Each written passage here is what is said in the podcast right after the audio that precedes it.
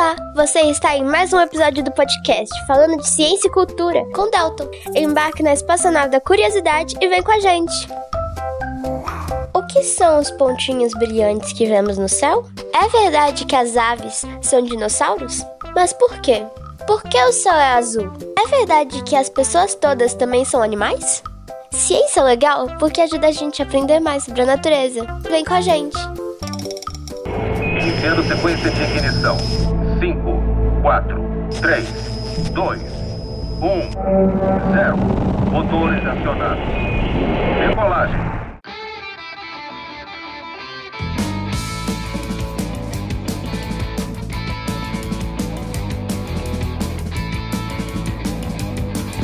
Sejam muito bem-vindos para mais um episódio do podcast Falando de Ciência e Cultura.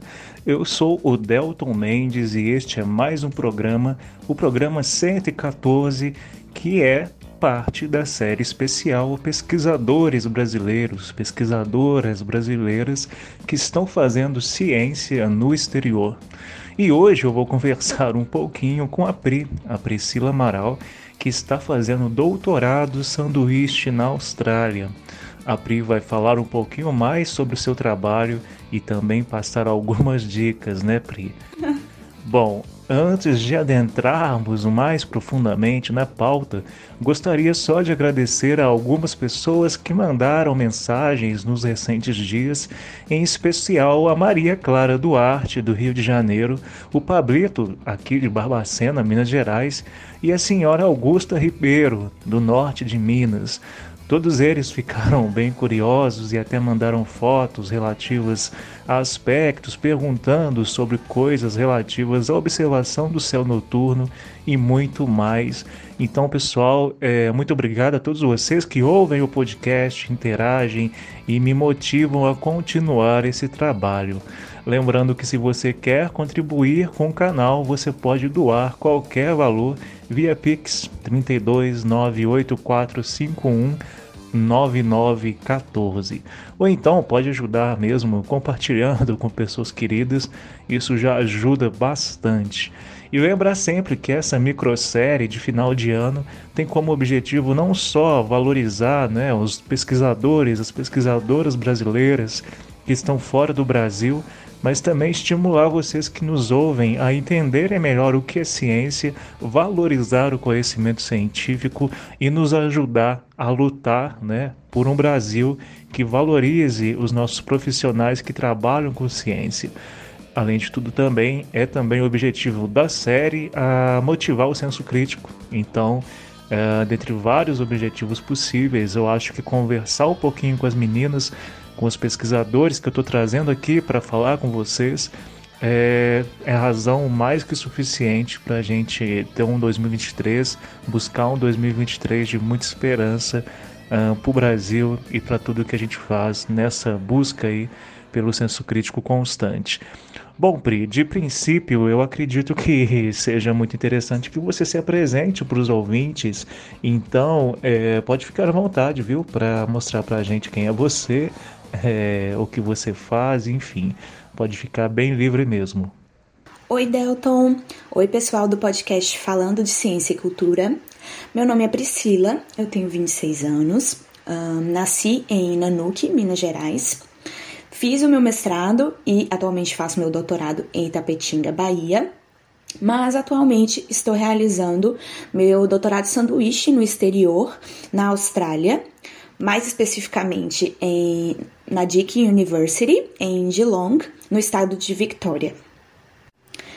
Eu iniciei minha trajetória acadêmica em 2013, ah, quando eu fiz a graduação em Engenharia de Bioprocessos pela Universidade Federal de São João del Rei, onde eu tive o meu primeiro contato com a pesquisa durante a iniciação científica e eu pude trabalhar com a prospecção de micro-organismos degradadores de fenol a partir de efluentes da indústria de mineração Uh, a partir daí, eu entendi e percebi que eu gostava de pesquisa, que era uma área interessante para mim. Então, eu iniciei uh, o meu mestrado em 2020 em Engenharia de Alimentos pela Universidade Estadual do Sudoeste da Bahia. onde eu tive a oportunidade de trabalhar com a extração e purificação de lipases a partir da amêndoa do pequi. Uh, e uh, em 2020 eu iniciei o meu doutorado também em engenharia de alimentos pela mesma universidade, mas agora eu trabalho com a imobilização de lipases em carvões ativados para diferentes aplicações na indústria de alimentos. E Pri, é, é uma dúvida, é, como que foi esse processo de, de achar essa universidade específico, né, de buscar esse doutorado, essa parte sanduíche nessa universidade, a linha de pesquisa, né, encontrar a universidade e, sobretudo, justamente na área que você gosta. É, uma outra coisa que certamente é interessante que o pessoal entenda, que os nossos ouvintes entendam, é como que ocorre essa fase principal de concorrer é, chegar em outro país, se capacitar, treinar, dentre tantos outros âmbitos. E claro também, se você quiser apresentar um pouquinho né, de como tem sido, falar um pouquinho de como tem sido a sua pesquisa por aí. Bom, quando surgiu essa oportunidade de, de realizar um doutorado sanduíche, eu comecei a procurar, né, a pesquisar. Um, pesquisadores e linhas de pesquisa voltadas para o que eu trabalho, ah, como eu trabalho com lipases, que são enzimas que hidrolisam lipídios, eu precisava encaixar isso dentro da, de alguma aplicação na indústria de alimentos, né? Então, eu encontrei aqui na Deakin University uma linha de pesquisa em que uh, as pessoas sintetizam ômega 3 a partir de lipases. E assim, como a Austrália é uma grande consumidora e produtora de frutos do mar, pra gente isso seria muito interessante, né, que eu viesse para a Austrália. Então, a partir disso, eu realizei todo um processo burocrático em relação ao edital, né?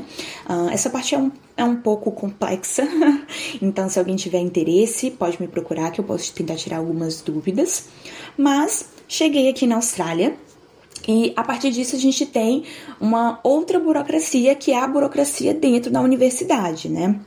É, primeiramente, quando a gente chega, a gente precisa realizar uma série de treinamentos, porque você não tem acesso a nenhum laboratório aqui se você não fizer esses treinamentos. É, pelo menos na minha universidade, eu tive muitos treinamentos online, primeiramente. Isso levou cerca de um mês para eu finalizar os treinamentos online. Uh, depois disso, você começa os treinamentos em laboratório, que é mais voltado assim para segurança de laboratório, né? Como se portar dentro de laboratório, o que fazer caso um incidente ocorra. E só depois disso você começa a fazer os treinamentos relacionados a equipamentos, né? Aos equipamentos que você vai utilizar. Então, tudo isso toma um certo tempo. É, eu acredito que muita gente vem com esse pensamento, porque eu vim com esse pensamento também, de que uh, a gente consegue fazer muita coisa nesse período, sabe? É, na minha proposta, eu propus muito mais coisa do que eu realmente conseguiria fazer, justamente por essas questões mais burocráticas. E eu entendo eles, isso foi uma questão que, eu, que o meu orientador me explicou. É, eles buscam a maior segurança possível para o aluno. Eu realmente achei que eu poderia fazer mais do que eu fiz, então assim, gente, do que eu vou fazer, né? Então a gente meio que adequou meu projeto pro tempo que eu vou ficar aqui, e só a partir disso eu pude começar a pensar na minha pesquisa, né? Então, falando agora mais especificamente sobre minha pesquisa, né? Eu tenho trabalhado com eu vou trabalhar com a síntese de ômega 3 a partir da lipase imobilizada com o meu suporte, né, que é o carvão ativado. Esse suporte ele é sintetizado em laboratório, né? Então, eu não tinha como repetir ele aqui, porque eles não tinham os mesmos equipamentos. Então, eu trouxe do Brasil esse suporte, né, que é o carvão ativado, mas ia ser um pouco mais complexo de já trazer a enzima imobilizada nele, então eu trouxe só o, o carvão e vou imobilizar ele aqui, a enzima aqui, e depois a gente vai para essas outras etapas, que é a síntese de ômega 3 e a caracterização, né, do perfil lipídico desse óleo que a gente vai utilizar como um, indutor, né. Uh, por causa disso, né, dessa parte de imobilização, é, o meu grupo de pesquisa aqui ainda não tinha todos os reagentes que eu precisava para imobilização, então eu tive que solicitar e, e leva um certo tempo, né, para a gente obter esses reagentes. Então eu ainda não iniciei uh, propriamente a minha pesquisa, porque eu estou aguardando isso, né, para dar início. Mas como a gente sabe, né, nenhum pesquisador uh, pode dizer que está sem nada para fazer. É, a gente sempre tem alguma coisa para fazer então, eu tenho aproveitado esse tempo, uh, principalmente para uh, adiantar o meu lado de escrita, né, dos, dos artigos, mas também para me imergir nessa oportunidade, né, nessa experiência. Uh, então, eu tenho ah, usado esse tempo para aprender sobre diferentes coisas, sobre coisas que talvez eu até nem utilize na minha pesquisa, mas eu tenho buscado muito aprender tudo que eu tiver oportunidade dentro da universidade, né? Seja um treinamento de equipamentos ou alguma palestra, algum curso, sabe? Porque essa, a gente sabe que essa oportunidade é única, então eu tenho tentado focar muito nisso.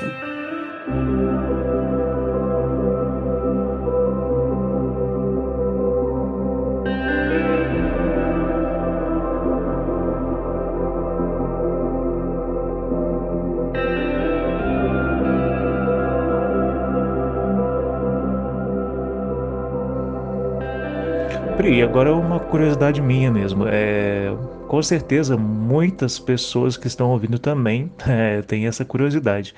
A Austrália, para a gente que estuda biologia e trabalha com biologia, é uma região do planeta extremamente interessante, é, principalmente pela biodiversidade e outros aspectos.